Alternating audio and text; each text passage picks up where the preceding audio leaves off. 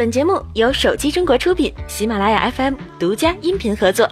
华为在上海正式举行了 Mate 十系列新机的国行版发布会。华为在发布会上公布了一组数据，引起了相当大的讨论。二零一七年前三季度，华为手机累计发货量已达一点一二亿台，同比增长百分之十九，收入同比增长超过百分之三十。其中，去年的旗舰 Mate 九系列全球发货量累计已经突破一千万台，华为手机也稳居中国市场份额第一的位置，全球份额更是超越苹果，排到了第二。品牌排名方面，华为排名 Interbrand 第七十名 f r e d Z 第四十九名，Forbes 第八十八名，Brand Finance 第四十名。用户满意度方面，华为在中国顾客手机满意度排名第一，连续三年中国手机服务满意度排名第一。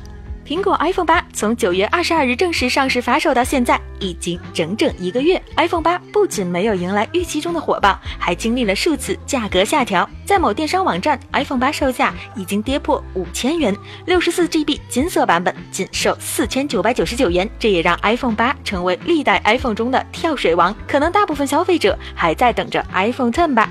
纪念碑谷这款游戏，由于其唯美的画风构图、出色的空间设计，赢得了很多游戏玩家的好评。其续作《纪念碑谷二》在今年的苹果 WWDC 上被公开。这款游戏目前已经上架 iOS 版，但其安卓版本一直没有动静。目前，纪念碑谷开发商表示，他们将在十一月六日在 Google Play 上架这款游戏，售价暂未公布。值得注意的是，纪念碑谷二 iOS 版的国内代理发行商是腾讯。在中国销售份额占全球市场总额百分之五十以上，所以国内安卓版也很有可能是腾讯代理。三星手机历年来一直奉行双旗舰战略，上半年是 S 系列，下半年是 Note 系列。在 Note 八上市以后，关于明年上半年的旗舰 S 九的传闻开始增多。目前，国外爆料者曝光了 S 九的设计 logo，相关配置也一并被曝光出来。三星 S 九系列手机将搭载高通骁龙八四五和三星 Exynos 九八幺零两款处理器，均采用十纳米工艺制造。按照传统，中美两国还是骁龙八四五，而其他地区则采用三星猎户座处理器。